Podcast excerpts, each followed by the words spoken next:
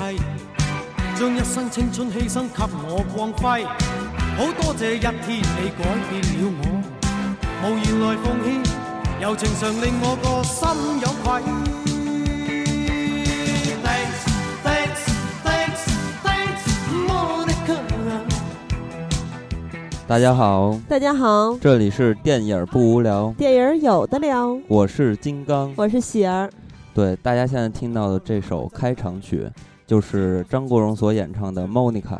这首歌是张国荣非常知名的一首歌，也是让他火起来的一首歌。对这首歌也确实的是非常非常的动人，它是有一点这种 disco 的风格在里边，所以一听就特别想扭动、对，摇晃自己的身体。也确实扭动了，摆动你的食指和头部，看起来非常的娘娘腔。这是我这个动作，其实是来自于周星驰。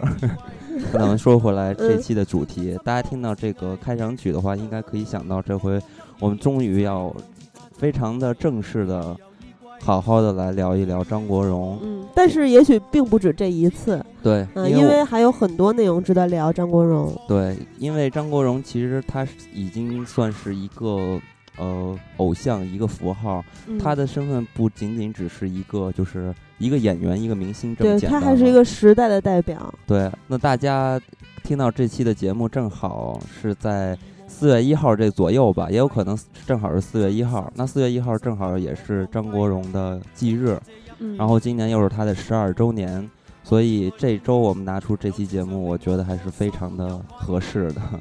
是的，对，呃，因为大家对张国荣也是非常非常的了解，所以呢，我们打算从张国荣的一些呃比较有代表的地方去入手去聊他。所以我们这期可能重点是放在张国荣异装啊、异性的这种角度，比如说呃双性恋、同性恋的这个角度来说，性别模糊的一些角度。对，因为张国荣其实他在这方面拓宽了很多人的眼界，他是。相当可以形容为是一个拼图，它让这个香港的流行文化完整了，也让香港的流行文化与国际接轨。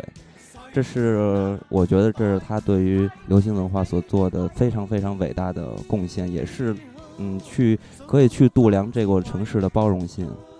所以那咱们今天就从这个角度来入手。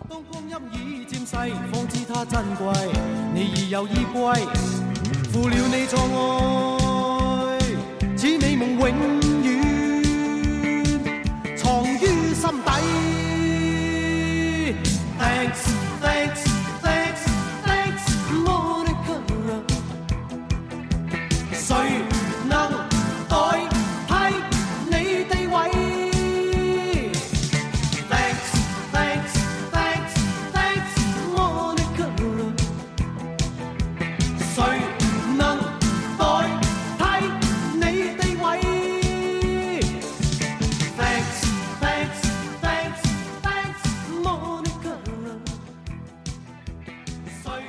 说起张国荣的这种形象吧，就是他，因为他在电影里边其实也出现过一些穿女性的衣服，或者说还有在舞台上也会出现一些穿女性衣服的这些表演，嗯，都是给人留下了非常好的印象。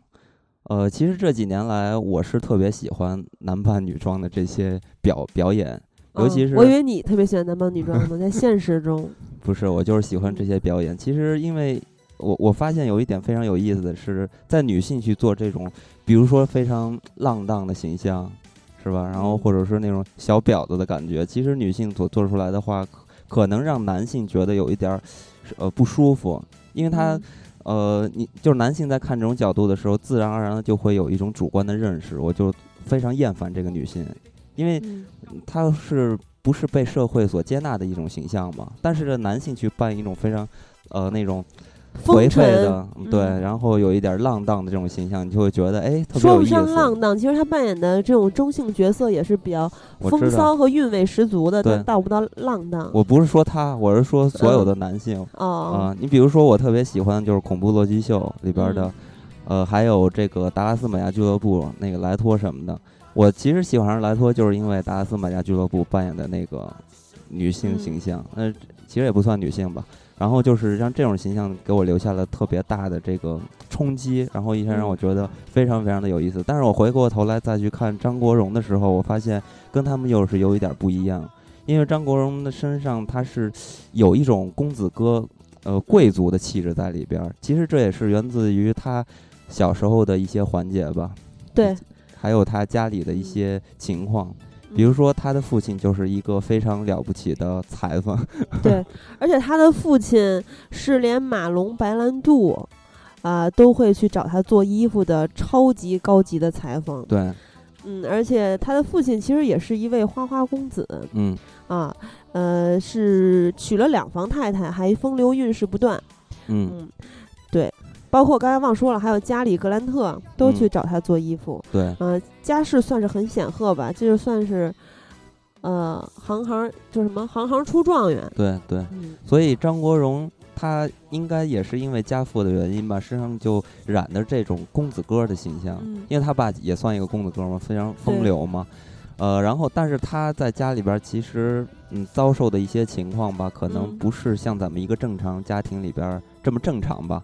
可能有一些其他方面的情绪的波折，所以他在，呃，对我觉得还是说一句吧，呃，因为他是他们家的第十个孩子，按理说像他们家这种，呃，家里条件非常不错、比较显赫的家庭的第十个又是儿子，应该是集万千宠爱于一身的。嗯，但是呢，相反，啊，由于他父亲比较。花心啊，对风流，然后他的母亲呢，呃，又其实婚姻生活不太顺利，嗯，对，但是他两个人又很多的精力投入到了工作、生意上，所以就极度的疏忽了对张国荣的疼爱，尤其是母亲这块，他们的母子关系是非常生疏的，嗯嗯，所以可能在他性格上确实会有一些呃缺失或者之类的吧，嗯，或者变得比较敏感之类的，呃，之后呢，他。就在英国读书嘛，其实他也学的是服装设计这块儿，所以说，呃，大家看他的这些呃作品吧，比如说专辑的封面之类的，大家都可以看到他的服装，还有那些设计，其实都是非常的时髦的、先锋的，其实已经可以说是，嗯，超于当时的一个时代的审美了。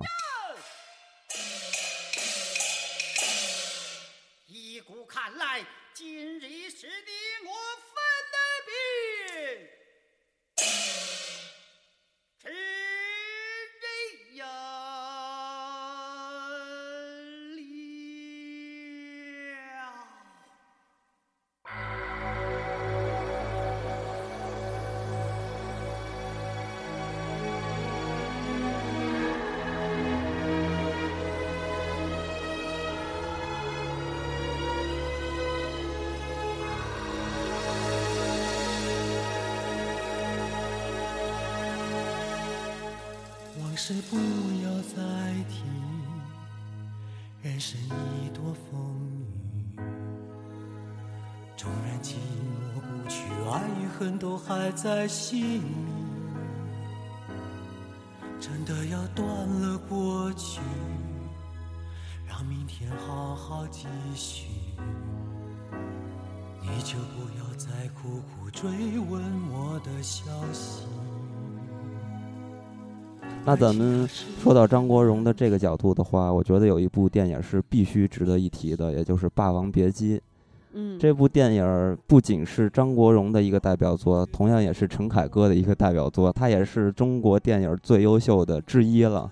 对，嗯，看完这部电影，我也是，首先是被陈凯歌拍这个片子的那种文本性就深深的就打动了，还有一点就是这个片子里边张国荣所扮演的程蝶衣。真的是让人不服不行。对对，那咱们就先来看看这部片子吧。呃，说起呃《霸王别姬》这部电影，其实最早的人选并不是张国荣，而是一个叫做尊龙的演员。因为这个演员呢，他其实是有这个唱戏的底子，然后他的这个形象吧，其实也是算比较阴柔的这种，就非常亮的这种形象。啊，但是最后，嗯，因为一些原因吧，最后就让张国荣接了这个戏。呃，最后张国荣接的这个戏出来的效果，其实已经变成了无可取代。其实我觉得，呃，有一些演员是呃在演一些形象上真的是无可挑剔的，也是无法取代的，而且这些演员。呃，其实也是比较少的，不能说每个人都是有这样的经历的。你比如说这种无厘头的电影，那必须是周星驰来演，对吧？但是像张国荣来演这种公子哥啊、风流倜傥的，还有这种有一些异性的异装的这种角色，那可能就是非张国荣莫属了。所以在这部电影里边，我们可以看到张国荣是。非常好的去完整了这部电影，但是非常遗憾的，他没有因为这部电影得一个奖，这个是让我觉得非常非常。那你遗憾的还多了，他只得过一次奖吗？对对对，那个就是《阿飞正传》嘛。对，十三次提名是包括了金马和金金像。对，那咱们就说回这部电影，呃，首先说这部电影的时候，不得不避开这部电影的原著。因为这部电影其实是改编自一本小说，这本小说也是咱们曾经提到过的那位。呃，作家叫做李碧华，咱们做过一期他的节目嘛，里边还提到了十二少，也就是关锦鹏的那部《胭脂扣》。呃，其实李碧华在写《胭脂扣》还有《霸王别姬》的时候，他脑海中幻想的这个主角就是张国荣，也就是说，原本的这个创作者在写这个东西的时候就已经觉得张国荣是无法替代的了。所以，而且其实李碧华一直都非常的欣赏张国荣。嗯嗯。所以这部戏拍出来的时候，张国荣能拿到这么好的成绩也是有原因的。呃，那咱们就来看一看张国荣为什么在这部戏上他能完成的这么好。这其中有一部分原因是因为，呃，张国荣自我的一个投射吧，我觉得是或多或少是这有这样的原因的。其实，在呃陈凯歌的电影里边，大家可以看到，对于这个同性来说，他就是比较模糊的。大家咱们看这部片子的时候，给人的第一感觉。更多的还是中国历史的一个变革吧，或者说中国文化。所以我认为，在看待这部片子的时候，就应该分为两种角度来看待：一种是作为陈凯歌的角度来看待，陈凯歌的这个角度来看的话，虽然他对于这个呃历史啊，还有权政的一些讽刺吧，其实是有一些的，但是我觉得他还是不如小说里边狠。其实，在小说里边，对于呃这种。其实这个讽刺，我觉得真的是有一句话说的特别特别狠。嗯，咱们说应该没问题吧？这里边有点危险。不，我觉得不会的，因为他在里边是这么说到一句，你记得吗？当时他们就是给他们都，就初期啊，就已经开始左中右了，已经站队了那个阶段，然后叫他们去呃唱那个秧歌戏、秧歌剧什么的这些，他们不是都不愿意吗？然后他们这个部队人就说，中央的人就跟他们说，这叫。为人民服务，你就得这么干，这都是咱们，呃，伟大领袖毛主席所安排下来的工作。然后有一天他们工作完了回去，呃，就张嘴要吃饭嘛。段小楼就跟菊仙说：“我要吃饭，我饿了。”然后菊仙说：“我出去也那个什么了，为人民服务了，扫了一天地，哪有时间给你做饭？”然后段小楼说：“你为什么人民服务啊？我我是为人民服务啊。”然后他们俩就开始吵，他们就说。呃，我也为人民服务，我也为人民服务。然后突然呢，程蝶衣说了一句话：“那大家全都在为人民服务，到底谁是人民？”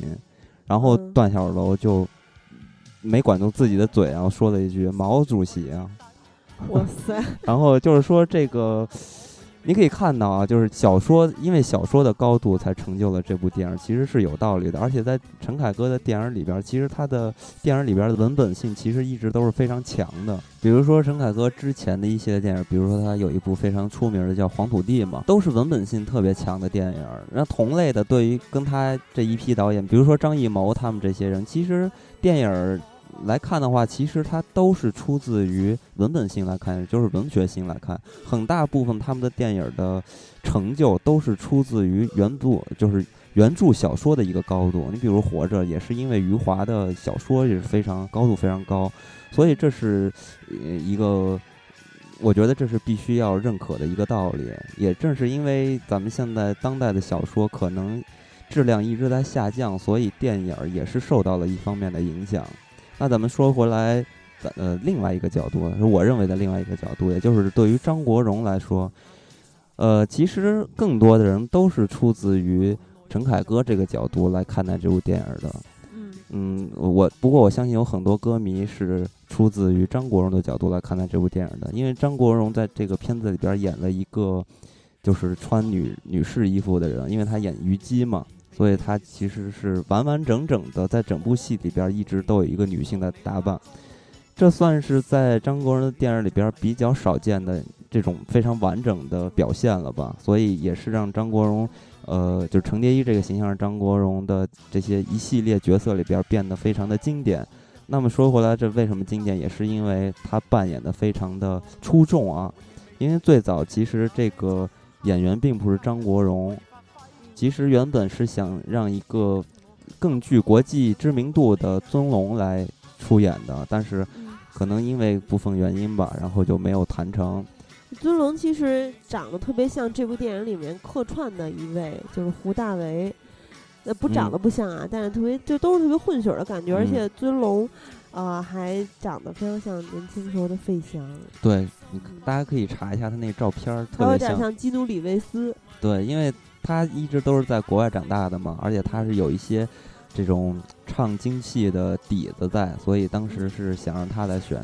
但是咱们又说回来，其实李碧华在写这部戏，呃，写写这个小说的时候，他脑海中的一个投射，对于这个程蝶衣人物的一个投射就是张国荣。甚至于他在写《胭脂扣》的时候，其实也就那十二少也是张国荣的形象。对，而且李碧华是一直都非常欣赏张国荣。呃，在一九八零年有一个单元剧，就推荐的张国荣来出演。嗯，在此后，其实张国荣一直希望把这个。拍成一部电影，但是后来由于他去世了，也一直都未能成行。对，他一直想当一名导演。啊，对，张国荣确实是特别想当一个导演。那咱们说回来这部戏，嗯，呃，其实张国荣在扮演这个角色的时候呢，我相信是他是无法取代的，嗯，因为张国荣他可能因为自我的这种性别的。一种体验吧，自我的一些体验可能带入到这部戏里边了，所以最后呢，他扮演的程蝶衣就变成了一个硬币，然后正面是一个男人，背面是一个女人，而然后呢，这两者是混合在一起的，是分不开的，就真正达到了雌雄同体。所以说，这对于张国荣来说，这是别人办不到的，这也是只能他来演。你像很多戏里边，其实像这样的演员，我觉得不是在大多数。所以说这部戏最后成就了张国荣，但是非常可惜的，这部戏张国荣确实还是没有拿到一些奖项吧，这个挺让人可惜的。对，张国荣其实之后要说的话，可惜的更多，因为他前后好像是有十三次提名金马加金像嘛，嗯，呃，但是只有一次拿到了影帝，嗯，啊，那么那部电影就是《阿飞正传》，对，那个电影其实也是我特别喜欢的一部，嗯。呃，其实张国荣在演完程蝶衣的时候，嗯，其实导演也是看到的，跟咱们观众看到的一样，他觉得张国荣演的特别好。然后张国荣和陈凯歌其实两个人也变成了一对好友，嗯，对吧？然后，嗯，大家都知道陈凯歌在前几年拍了一部电影叫做《梅兰芳》，对，其实梅兰芳迟迟没有开拍的原因，就是因为那个时候张国荣已经去世了，嗯，所以。呃，很难再去找一个比他更适合的人去演这部戏，而且梅兰芳的后人其实也是，就是心里觉得一直有一个遗憾，因为他们也认为除了张国荣是没有人再能诠释他的。但是咱们最后还是看到这部戏扮演梅兰芳的是黎明，对，真是不太容易想象到会找黎明来演。对。呃，然后我觉得黎明还比较适合 那个《霸王别姬》里边那个小四儿，就是反他们那种。其实黎明更多的就是因为他皮肤比较白嫩嘛，对吧？这种白嫩也算是，就是皮肤白嫩也算是女性的一个特点吧。我觉得是这样。对他五官长得也不是那么狂野。嗯嗯。所以这个。戏最后最终变成了一个经典，我相信很多人也都看过。呃，但是说《霸王别姬》是吧？《霸王别姬》，但是《霸王别姬》呃，对于张国荣来说呢，就这部电影啊，对于张国荣来说，我觉得可能还是对他有一些遗憾的地方，因为这个戏其实呃，并不像小说里边对于同性之间的描写那么明显。嗯，因为这个。大家都知道，陈凯歌作为一个大陆导演，还有在那个年代有一些，就这个题材是有一些敏感的嘛，所以呃，就最后不会非常的出众，在这个地方只能表现得非常的暧昧。但是到最后一幕的时候，是张国荣和张丰毅设计的，就是那幕呃自杀的那戏。其实，在小小说里边跟电影里边出处是非常大的。呃，在小说里边，呃，段小楼和程蝶衣其实最终是在香港相遇的，他们俩还一块儿洗了个澡，就一下那种两个男的。一一一丝不挂的那种，然后程蝶衣描写的时候，描写程蝶衣还会羞答答的那种感觉，就很明显能看出来他是爱慕段小楼的，然后他也一直把菊仙儿看为是，就觉得是情敌，是第三者。其实，在小说里边，对于菊仙和电影里边的菊仙，就是表达的也其实也是不太一样的。在小说里边，菊仙其实还是有一丝温柔的，但是在电影里边，她就特别泼辣，然后特别有智慧。大家可以看到，呃，在小说里边，这个程蝶衣和菊仙的那些纠缠呀，那种恨意啊，是非常明显的。其实，在电影里面有几幕，菊仙还是很让人感动的。比如说，程蝶衣被换角儿，被他那个徒弟小四儿。是吧？替换的时候，让菊仙给他披上了披肩。嗯，程蝶衣有说出非常经典的那句台词，是吧？谢谢菊仙小姐。嗯，说了好几次。还有就是段小楼开始揭发程蝶衣，菊仙都傻了。嗯，然后说了很多特别严重的话。嗯，但是在小说里边完全就不是这样。小说里边表表现的其实是非常的明显的，也是比较尖锐的。在里边呢，就咱们刚刚说到红卫兵逗他们几个人的时候。其实他们三个人就是在互相的狗咬狗，就互互相的咬。最严重的就是程蝶衣咬这个菊仙，他想把菊仙就是借这个红卫兵之手把他斗死，然后他还觉得心里特别的愉快，就有一点就变态了。因为那段小楼肯定非常恨他呀，这点。对他们就互咬嘛，所以在这场戏之后，呃，这个桥段之后就一直阔别了多少年才在香港相见。在香港相见也是因为，呃，文化大革命结束了，对对对。然后段小楼是逃跑到了香港，是吗？对，然后跑到了香港，呃，然后程蝶衣是因为平反了之后变成了这种老的呃文艺工作者嘛，然后带领着年轻的这些。戏子，然后去了香港去对等演出了，然后无意中相见了，然后他们俩在这个最后那个桥段里边，就是他们一块儿坐在一个澡堂洗澡嘛。嗯。洗完澡的时候，段小楼跟程蝶说了一句话，说：“呃，这么多年咱们都都都过去了，然后我一直想跟你说一句道歉，我原来对你做的那些事情其实都都是无意的，就是你要原谅我之类的。”就你会感觉到这个两人似乎又走在了一起，然后他为了，呃，把自己留在虞姬和霸王的这个爱情中，所以在那场戏的其中，然后自杀了。所以说，他就完全是一个疯魔的这种形象嘛。然后人和戏都不分了。其实电影里边，我觉得特别有意思的是，程蝶衣到底是因为扮演了虞姬，所以爱上了霸王，还是因为，呃？他确实就是爱霸王，所以才去好好的去追求虞姬，就是这个人物的形象，然后一直执着的去追求艺术，这让我觉得非常的模糊。你是觉得在电影里面有让你这种感觉吧？对。啊，电影里面我倒觉得，呃，从小的时候，嗯，因为有一次他们犯了错误，然后段小楼被惩罚，在外面举着那个大缸。冻了一夜，回来之后，他用身体给段小楼取暖，那一幕就已经非常暧昧了。嗯，而且从小我觉得他就有一点性别模糊了。嗯嗯，所以我跟你的理解不太相同，也可能是因为你看了原著，原著这一点可能做的更明显。对，所以让你觉得电影里面就更暧昧。对，所以就是。就说来说去，我我就是模糊了，我也我我已经分不清楚了，就是似乎就跟这个片子里边说的一样，就是他已经生活和戏分不开了。然后我在看待这个角色的时候，也是看不清楚的。似乎他演这个程蝶衣，就是他演出的那种情愫，就是张国荣对自我的一种表达嘛。其实张国荣对于性别的关系，其实打破了这种二元对立，也就是男和女的这种二元对立，他让这种边界变得。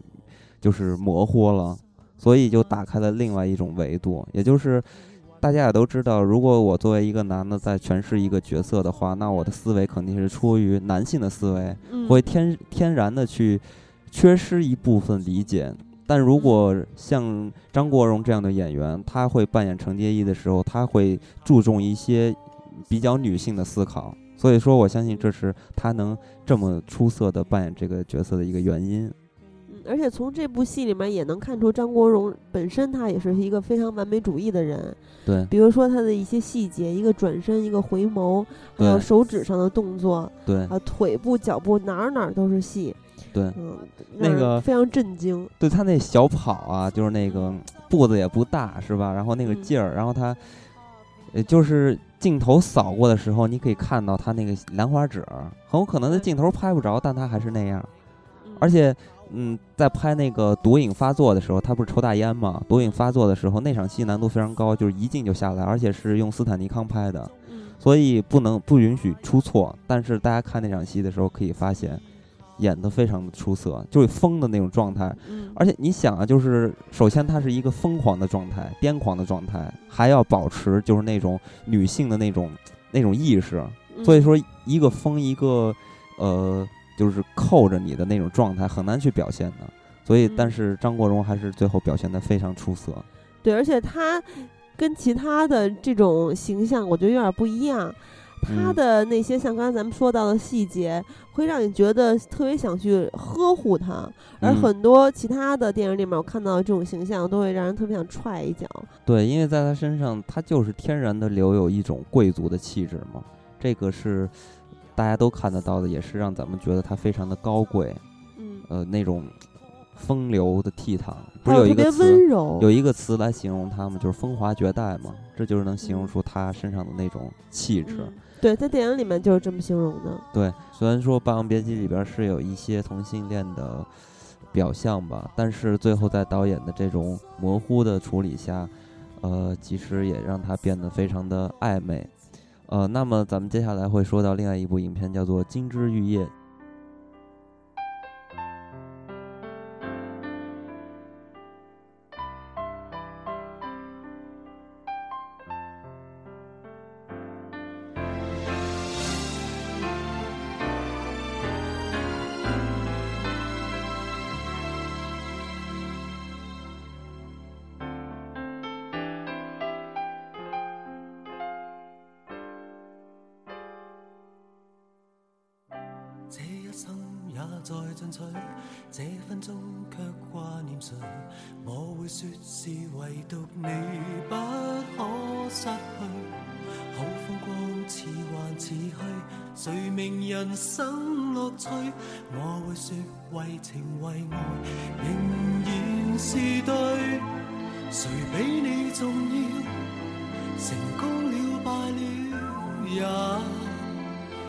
完全无重要，谁比你重要？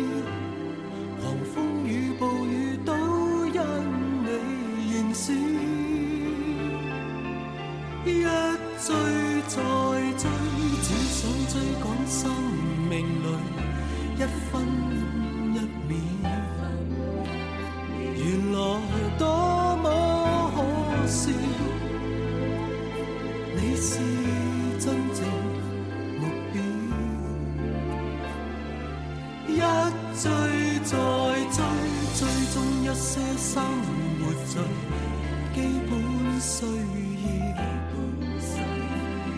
来早不缺少，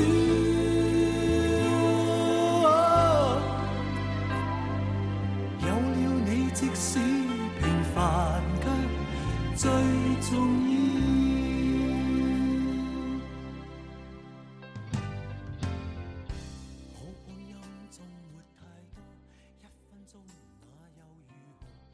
其实这部片子里边，呃，是把这个同性恋变成了一种噱头吧，可以这么说。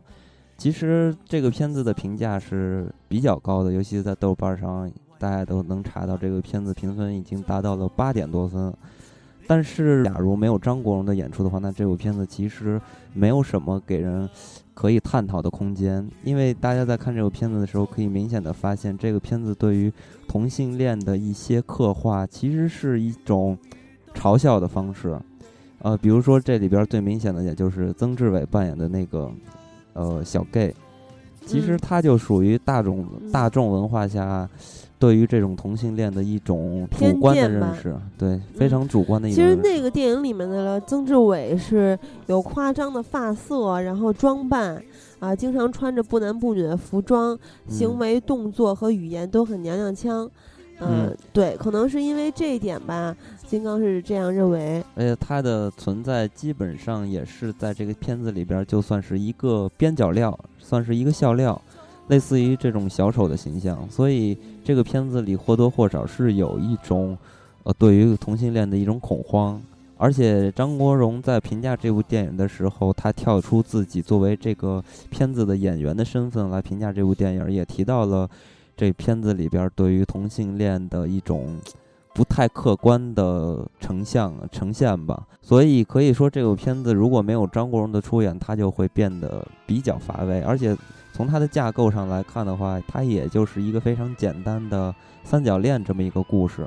当然，它拍的其实是非常的有娱乐性，然后也是非常的呃浪漫吧。其实我是这么觉得，它里边拍的非常浪漫，然后里边的歌曲也是非常好听。那当然也是因为里边有一首张国荣演唱的《追》，这个呃这首歌曲让这个片子也是。增色不少吧，但是我觉得最重要的还是因为张国荣的出演，因为张国荣自我的一个性取向的模糊吧，因为他严格来说其实是一个双性恋嘛，一直在他离世的那那个时刻，还是唐先生一直在陪着他，这也算是他的一个挚爱吧。对，他是这样说的，他说，呃，唐先生是他的一生挚爱。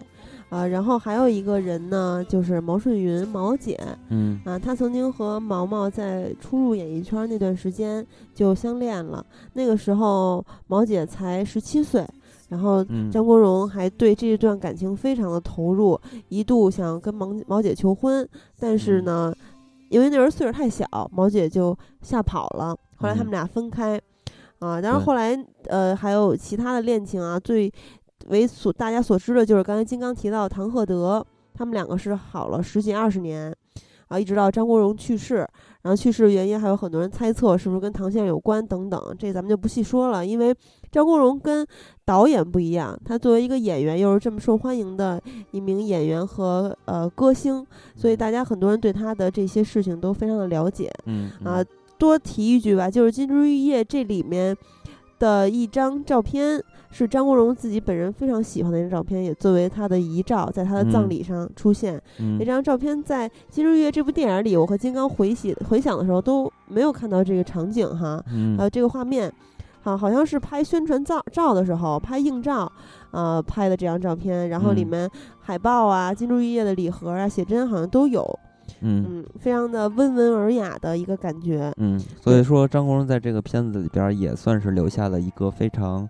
经典的形象吧，对，而且这个片子正是因为张国荣的出演，让这个片子有了更大的空间，呃，值得给这个他的影迷呀，或者他的粉丝，还有这些观众去值得探讨的地方。对，因为张国荣在这部电影里跟《霸王别姬》是不一样的，《霸王别姬》还是非常隐晦和收敛的去表达同性之爱啊，但是这部电影里面就呃更加明显一些，因为张国荣扮演的这个角色和。袁咏仪扮演的这个林子颖，这个角色，她在片中是一开始是以男性的形象出现的，啊，去参加一个选秀吧，类似选秀的一个活动，然后呃，张国荣就，因为在他看来林林子颖是男人嘛，嗯啊，但是呢，随着他们俩感情的日渐深厚，还有一种惺惺相惜的感觉，还有他们两个共同的爱好啊，啊，还有林子颖的他前前任这个恋人刘嘉玲的区别等等这些原因。啊，越来越喜欢他，但是呢，又越来越怀疑自己的性取向。对，所以说这个就这个角色，如果不是张国荣来演的话，肯定会觉得非常的干瘪，大家可能没有那么说有说服力。对，大家就会觉得，那最后的结局就是你俩好了，她是个女的。但如果换成张国荣，大家就会一直跟着张国荣在片里的表现一样，就会为他感到跟他一样去纠缠一块儿去犹豫，一直在。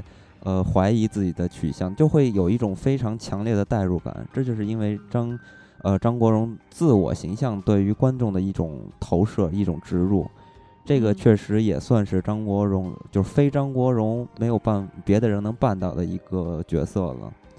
对，如果是别的男明星，就纯纯的变成一个偶像剧、偶像片儿的感觉。对，而且在这部《金枝玉叶》，它有二嘛，在二里面，呃，刚才咱们说到那个同性的问题，其实就要好很多了，因为他呃设置了一个桥段，就是。呃，先说一句，这里面有很多客串的男明星，还有有一些是演演员，嗯，就是扮演电影电视剧的，还有一些是歌星，比如说这里面有许志安，啊，有陈豪等等，啊，当然还有刚才咱们说到的曾志伟，他们演的都是 gay 的形象。这里面的许志安，他扮演的这个角色就是装修工人，和他另外一个同性爱人经常在张国荣面前跳舞，想得到他一些指导，但是在影片接近尾声的时候，他们说其实。呃，您和林先生的恋情让我们增加了信心，敢更加敢于去面对这个社会。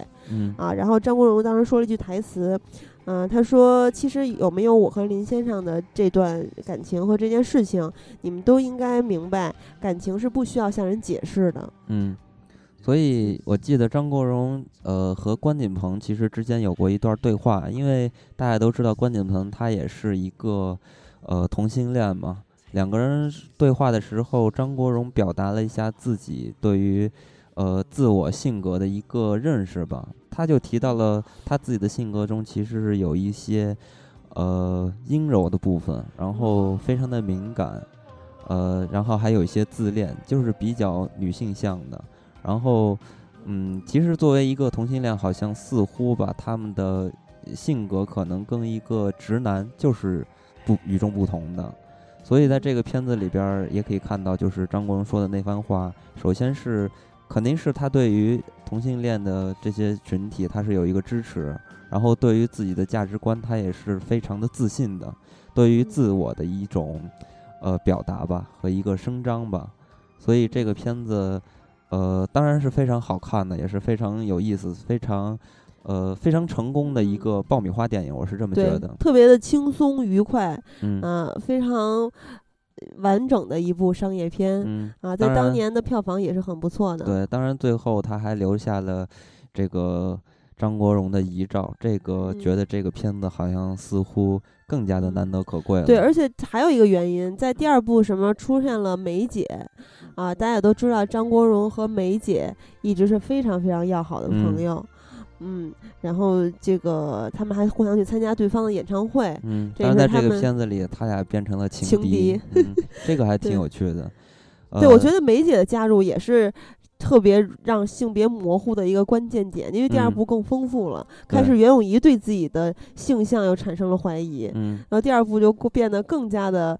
呃，怎么说呀？纠缠吧。对，纠缠特别有意思。这个片子它就是以这种同性恋在一直在做一个噱头吧，所以说这是它呃商业包装的一个角度。所以最后的嗯这个成功，我觉得大部分原因就是因为张国荣。当然了，这个袁咏仪呀、梅艳芳呀。呃，刘嘉玲他们的表演其实也是恰到好处，尤其是袁咏仪，也是表现的非常像一个大男孩，就是挺不错的，特别的单纯善良，嗯，非常俏皮。对，现然后现在再看到袁咏仪，真觉得似乎变成了一个大妈。啊，你说一路上有你的那个电视节目，然后现在变得特别吵哈。对，然后再看这个片子，觉得真的是这个就感叹这个时间给人的这个 刻脸上留下的这些印记啊。这个还真的是挺恐怖的，那肯定会垮一点的。不过原来这个袁咏仪在演这部电影的时候还挺惊讶的哈，哥哥的脸已经非常小了，嗯啊，包括梅姐和刘嘉玲，但是袁咏仪跟他们在一块儿，脸可能也就他们的三分之二那么大，对，特别的对比非常明显。那其实这部片子里边，呃，表现出了张国荣扮演的这个角色，其实是有一些同性恋的质疑吧，一直在纠缠这一块儿。呃，在一九一九九七年，张国荣嗯，就是演了另外一部片子，叫做《春光乍泄》。在这个片子里，就可以说是非常直白的，是一个同性恋的影影片了。而且它不是一个噱头，它是一个非常严肃，然后对于同性恋的刻画也是非常饱满的一部电影。这个我相信很多人都看过，就是王家卫的代表作之一吧。不过，王家卫的似乎每部电影都是他的代表作，因为每部电影都非常成功。嗯，不过《春光乍泄》这部电影儿，又在奖项上给了张国荣一个非常大的打嗯击。嗯啊，之前咱们说到他提名了很多次，但只有一次得奖、嗯啊。那这次肯定他也没有得奖，因为得奖的是《阿飞正传》。对，在第三十四届金马奖的时候，张国荣是盛装出席典礼，嗯但是到了现场却发现自己的得票竟然是零。啊这个我觉得挺惊讶的，因为从这个片子里边儿可以嗯。看出来，其实张国荣扮演的何宝荣这个形象，嗯。他的首先他的外在的嗯。表现和内在的一些变化，因为他在影片里边儿扮演的这个角色其实是一个强势的角色，虽然他似乎有一点像零，是吧？对，就是他，比如说他们床戏啊这些，，但是在嗯。感情上，其实他是一个处在强势的人，在主导的位置。对，那最嗯终呢，也就是说，这个呃角色的难度和丰富嗯度来说，其实是我我认为是超越、嗯呃，就是梁朝伟的对，梁朝伟扮演的角色一直是很被动，然后呃有点苦大仇深的感觉。就一直是苦瓜脸的那种感觉。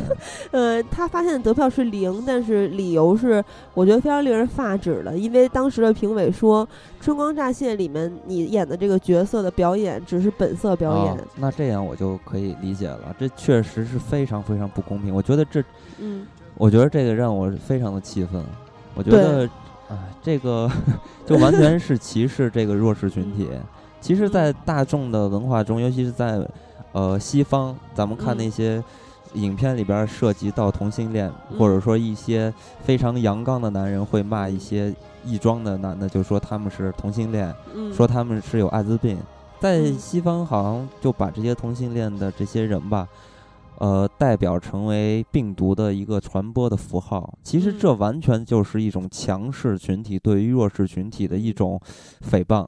他们嗯是为了维护自己的一个权势而造出来的这嗯些假象。而且我觉得奖项很不公平的还有一点，比如说这个呃，之前得过很多影后的女演员啊，查理斯·塞隆啊、啊妮可基德曼呀、等等，她们都是扮演了一个跟自己差别非常非常大，的女性的角对色。对对，其实那怎么就不就为什么就非得说人家演的就是自己呢？那也许人家跟自己现实生活中也是差别很大的，虽然都是呃性取向是一样的，就很不公平。其实，所以说这个世俗的价值观中吧，嗯它确实是有一些不公平，有很多的偏见。对。但是说回来，这部电影呢，我一直觉得在戏里边儿，在戏里边儿一直是张国荣在主导这段感情。嗯在这个片子里边儿，张国荣扮演的这个同性恋，其实我觉得是特别能说明问题的。你比如嗯说，呃，张国荣，假如这个片子是一个异性恋的这么一个嗯题材吧，那呃，何宝荣扮的这个所谓的这个形象，应该就是个女人嘛。那如果嗯是这样的一个女人的话，会让人非常讨厌。就跟我之前说到一样，因为她在片子里边儿，何宝荣这个形象其实就是非常的浪荡的，对吧？不羁吧？对，其实嗯不是，就是非常浪荡。他和那些老外还搞，然后 嗯呢又老是挑逗这个梁朝伟的感情，嗯然后还非常的自傲，你知道吧？嗯欺负他，然他生病嗯还让他做饭之类的。嗯所以说，如果何宝荣是一个女的，大家会觉得接受不了。嗯我我讨厌这样的女性。对，其实何宝荣在里面，我觉得有一种骄纵的女王的感觉。对对比如对对比如说有一场戏，呃，梁朝伟发高烧了，说你怎么回事儿？梁朝伟一开始以为他是关心他，后来说你怎么还不赶紧给我做饭？我快饿死了。然后很多这样的桥段。对然后有一场戏我是记忆极其深刻的，就是，呃，他们在去看瀑布之后就分手了嘛，因为没看成又吵嗯架了，找不着路什么的。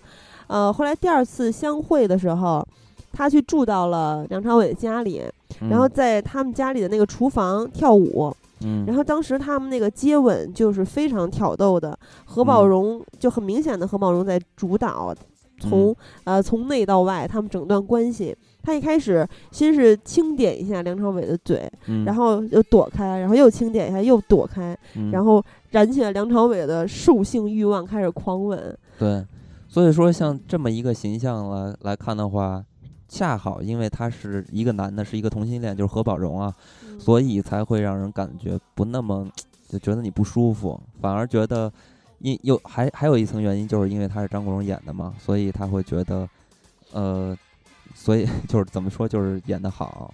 就你是可以认同的，认同他这种价值观的。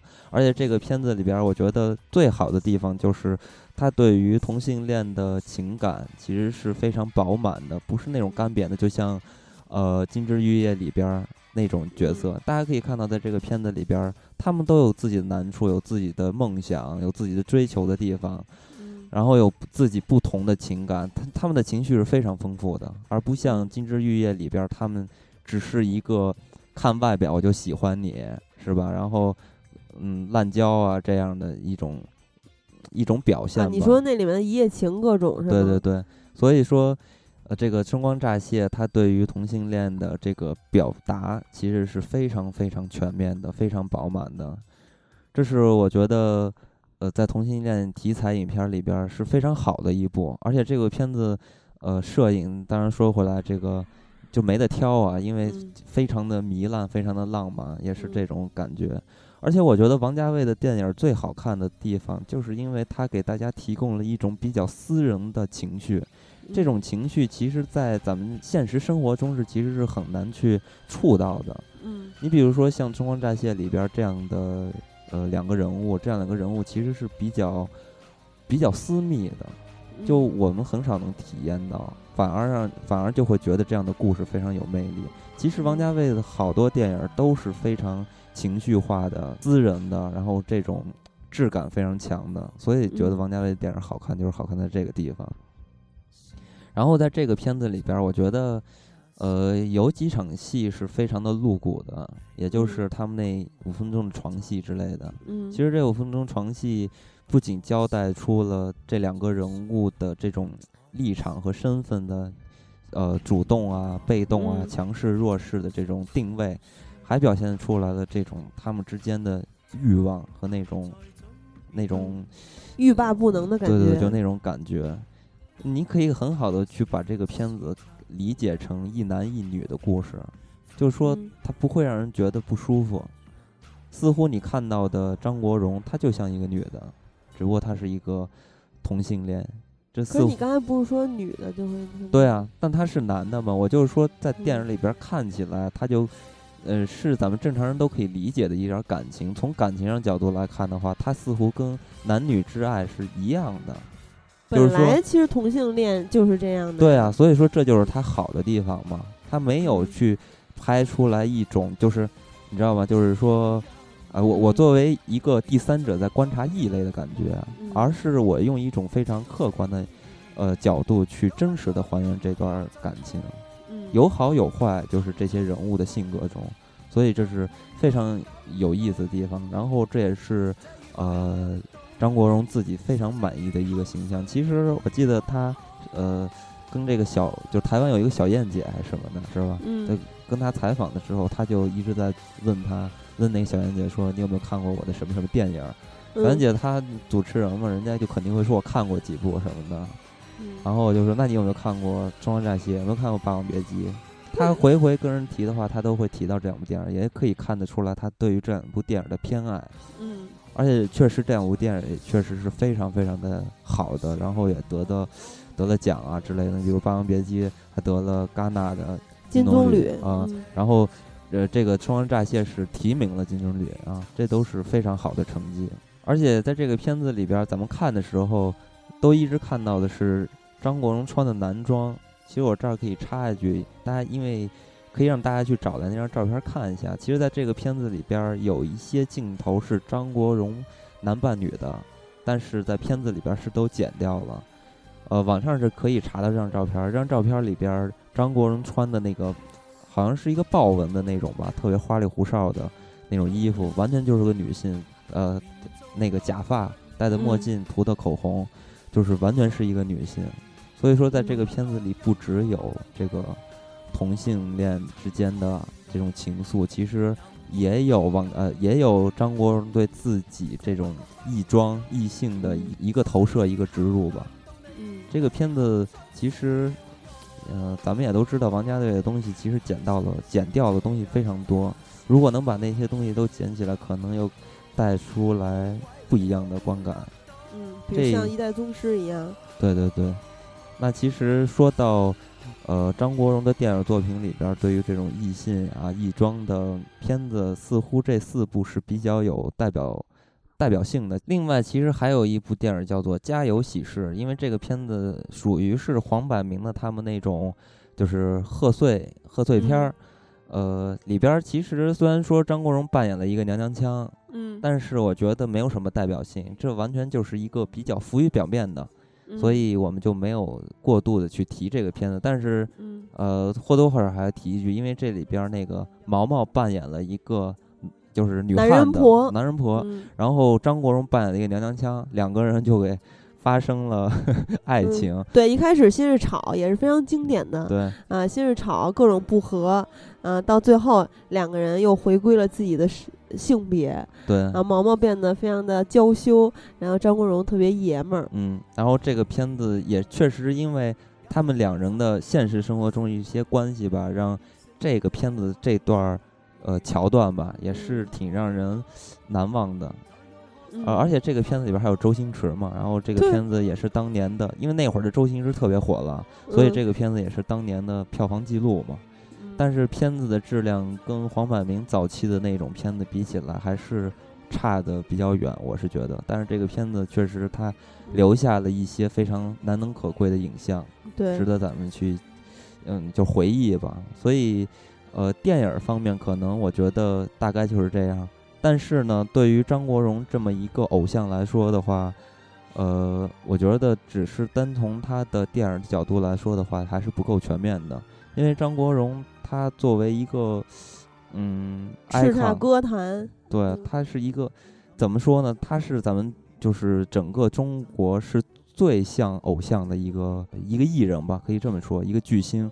但其他人都不都没有达到他这种高度，不管他是自杀了还是那种，呃，离世了什么的那种德高望重啊什么的，但似乎都没有达到张国荣的这种意义。呃，那咱们就要还是要全面的看待一下张国荣的表演。其实张国荣除了在电影里边的表现呢，他在呃就是音乐方面，尤其是舞台上，他的表演也是非常非常的出众的。当然也引起了一些争议吧，因为他确实在电影比在电影里边要过分的多，似乎呃在音乐上他更像一个导演，不像在电影里边他只是一个演员。呃，大家也都知道，其实张国荣在就是九十年代之前，其实退出歌坛了嘛。那一那一阵子时间，他只都演电视剧啊，演电影儿，不去搞自己的音乐事业。一直到九六年，他开始又复出这个舞台了，在舞台上复出了，他又做了一个演唱会，这个九七年的跨年演唱会。在这个演唱会上呢，呃，基本上是靠近末尾的时候，唱了一首歌，叫做《红》。嗯嗯，这首《红》呢。其实一出场的时候就把所有人都怔住了，因为张国荣涂着口红，脸呀化的妆什么的，然后一身那种亮片的衣服，但是关键的是在脚上踩着一双红色的高跟鞋，这个鞋也是都是亮片，就完全是女性化的一个象征嘛，因为高跟鞋就完全是女性化的一个东西了，所以这么一出现的时候呢，让大家就。虽然是这种歌迷，当然我觉得非常的欣喜啊，因为作为他的粉丝，我觉得他做什么样的举动，大家都会爱的。关键是这些香港的传媒对媒体啊、传媒啊，发出了非常非常多的质疑，然后也是，我觉得还是因为这个在那个年代的社会包容度要差一些，多元性也要差一些，然后对他有很多不公平的呃这个咒骂吧。让我觉得非常的可惜。那咱们可以先听一下这首歌，也就是《红》。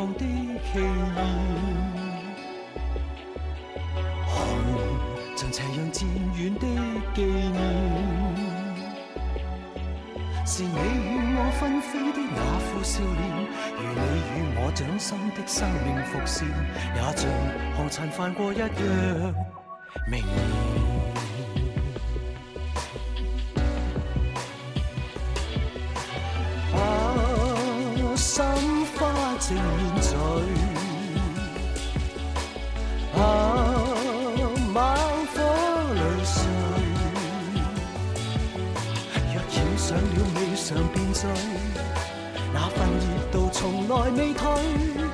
你是最绝色的伤口，或许。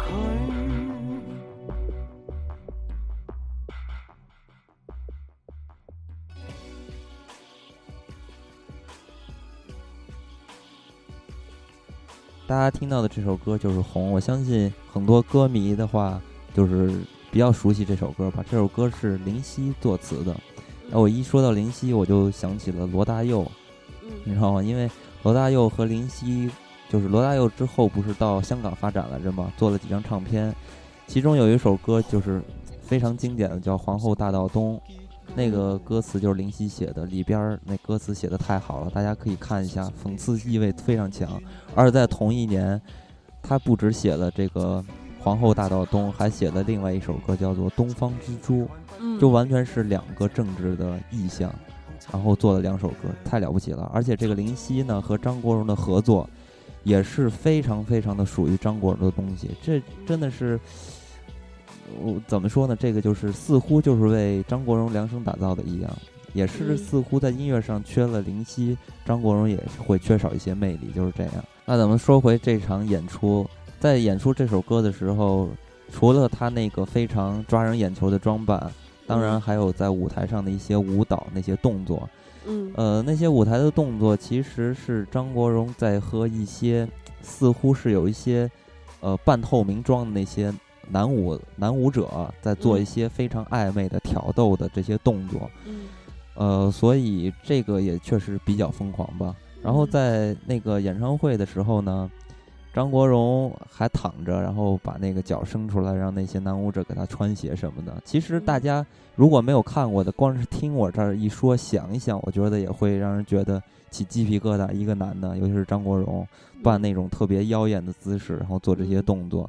都会让人觉得挺先锋的，因为在九十年代香港，这似乎还是一个禁忌的话题，对吧？其实对于他自己的舞台的表演，还有他的艺术生涯，张国荣其实说过一番话，他这么说：“他说，我觉得艺人能做到的最高境界是可以男男女两个性别在同一个人身上的，艺术本身也是没有性别的。”从这番话其实可以看出来，张国荣对于艺术的一个追求。其实艺术本身是没有国界的，也没有性别的。嗯，还有一点，也就是张国荣对于这个他自我性别的这种模糊的一个透射吧。嗯，呃，那说到这儿的话，我觉得就要提一下他在两千年的那场演出。那场演出可以说比呃九七年的这个演出要更加的癫狂一些，要更加的自我一些。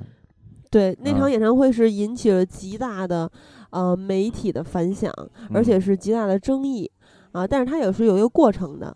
咱们先说他两千年这个演唱会叫做热情演唱会。对啊，当时他的一系列的服装都是由一个非常知名的设计师为他来打造的，对，是法国设计师，我忘了叫什么了，但是是一个这个奢侈品的设计设计师吧，我记得。对，他是这个设计师是非常非常有来头的，他叫做让·保罗·高提耶。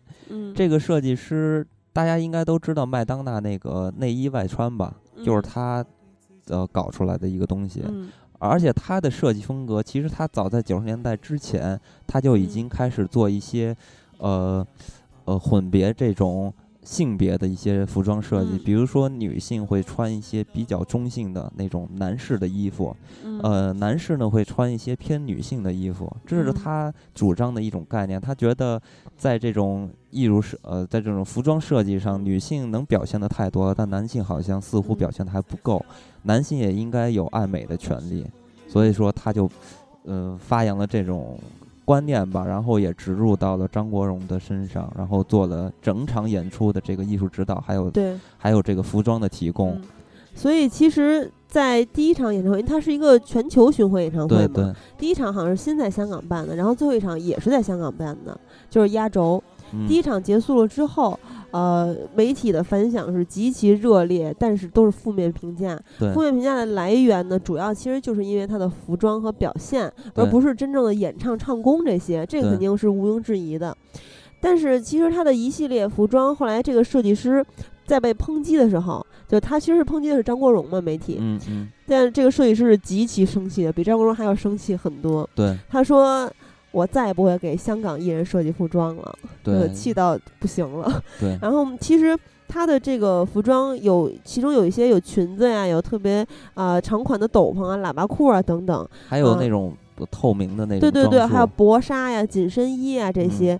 其实被最为诟病的那两套裙子吧，还是那类的服装长袍，主要是源于这个角斗士，还有那个时候的一些西方的神话故事。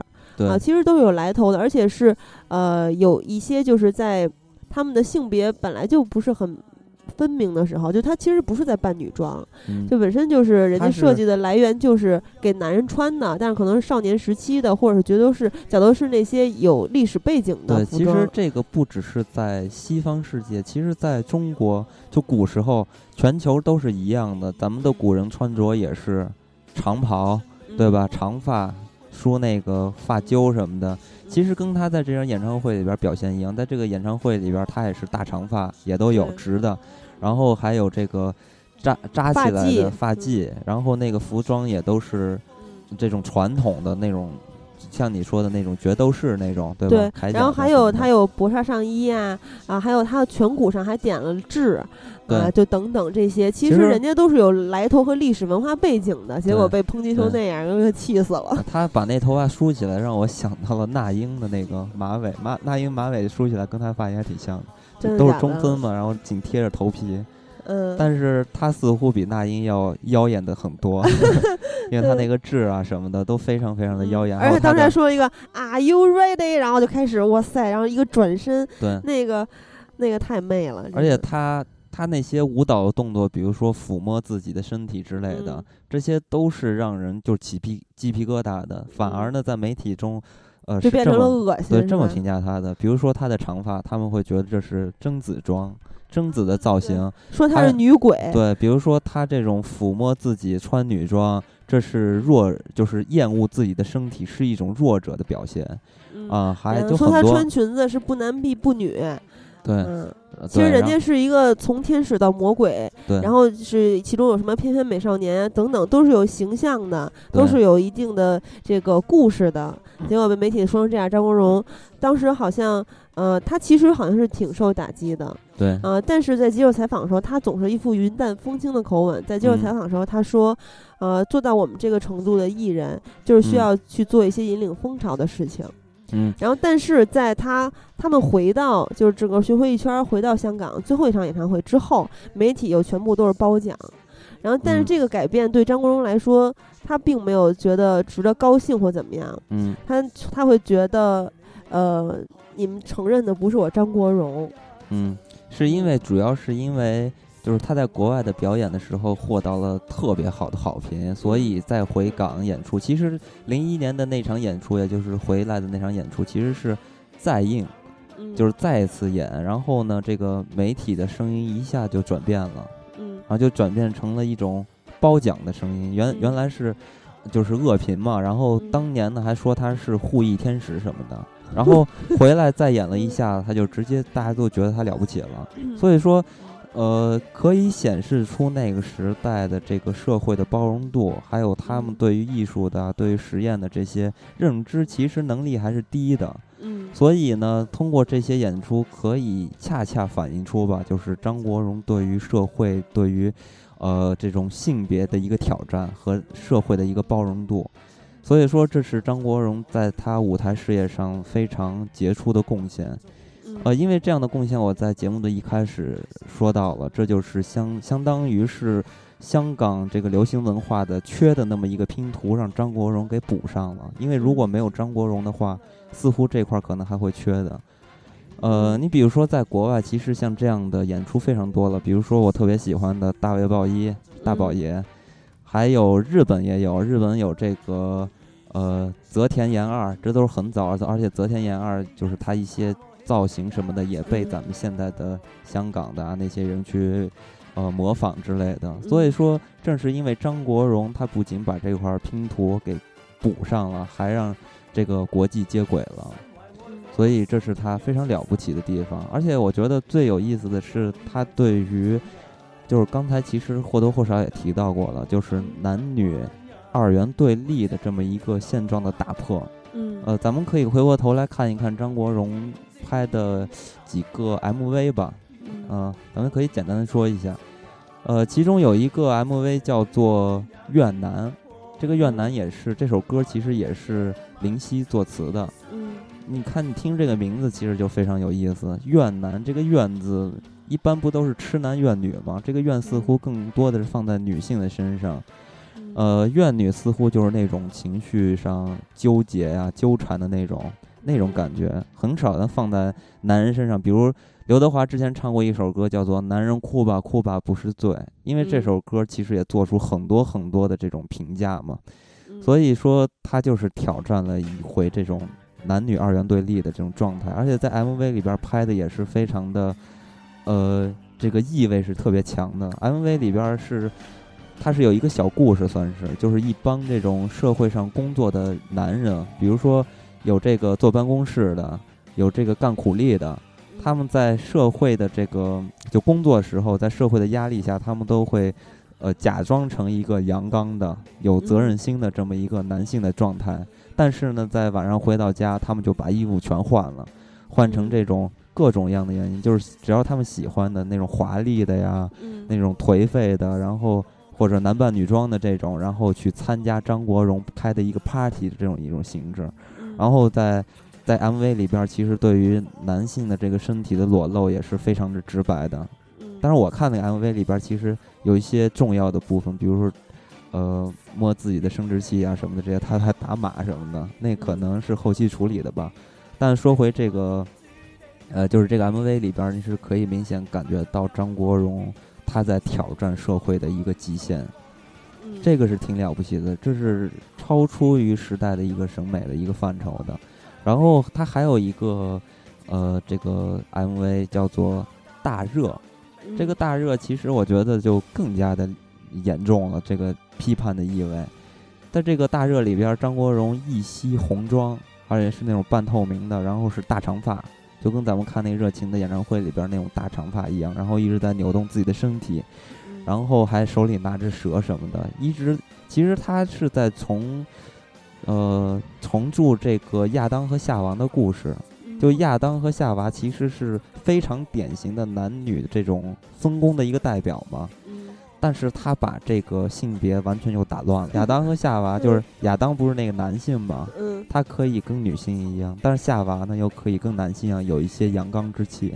而且他手里拿的那颗蛇，那只蛇，那颗蛇，对，本本身这个蛇应该是一个就是欲望的代表嘛，但它里边似乎是二者性别的一种联系，嗯，啊，所以从他的 MV 还有他的舞台的这个嗯表现，还有他电影作品的一些呃嗯表演啊，都可以看得出来张国荣对于这个。香港娱乐文化，尤其是性别这块拼图的一个重铸，这是他非常了不起的地方。虽然说跟他一样的这种双性恋啊，或者说就是异装癖的人啊，或者说嗯的同啊同性恋这样的人都是很多的，但唯独张国荣能办到这件事情，而他是一个文化，他是一个符号，他是一个代表。嗯。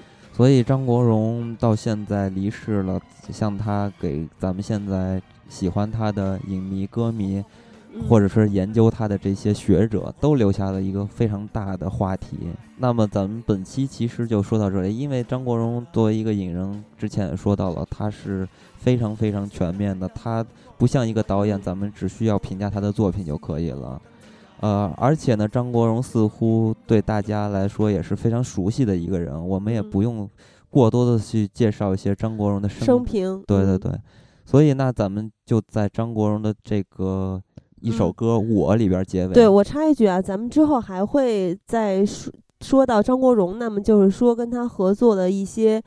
知名的演员或者是导演了，比如说关锦鹏，嗯啊，对吧？演员，比如说青霞姐姐啊，张曼玉啊，钟楚红啊等等，嗯，包括巩俐啊这些梅姐，嗯。然后我这首歌曲其实是在他二零零零年的那场演出上面，他在唱我之前说过一句话，他说：“人要懂得怎样去爱人之外，最重要的是懂得去欣赏你自己，也就是我。”对。你这儿说的特别的非常重要，因为这个歌词大家一听也可以听到什么，我就是我，我爱这样的我，站在明亮的角落什么的。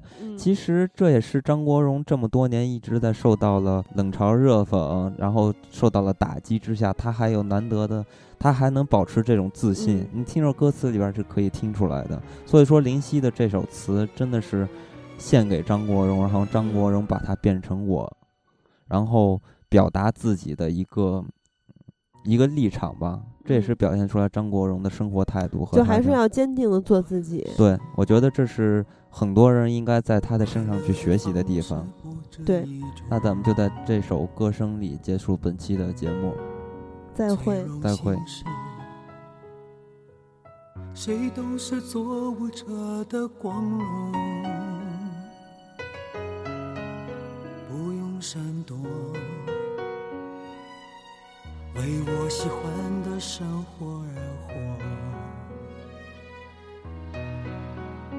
不用粉墨，就站在光明的角落。我就是我，是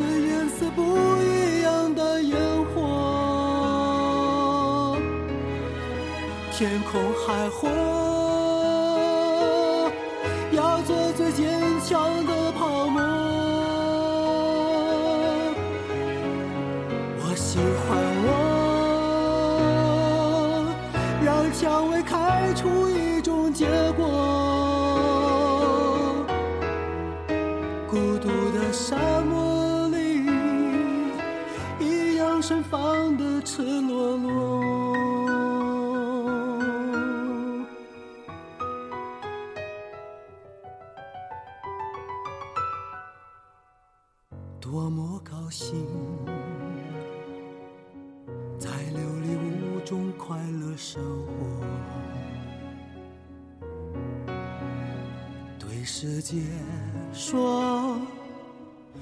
什么是光明和磊落。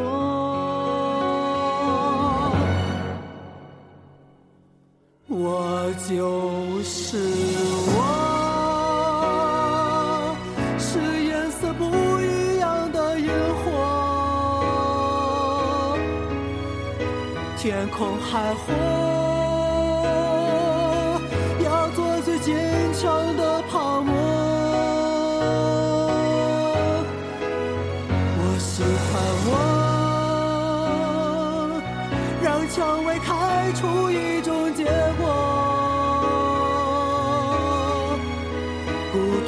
samo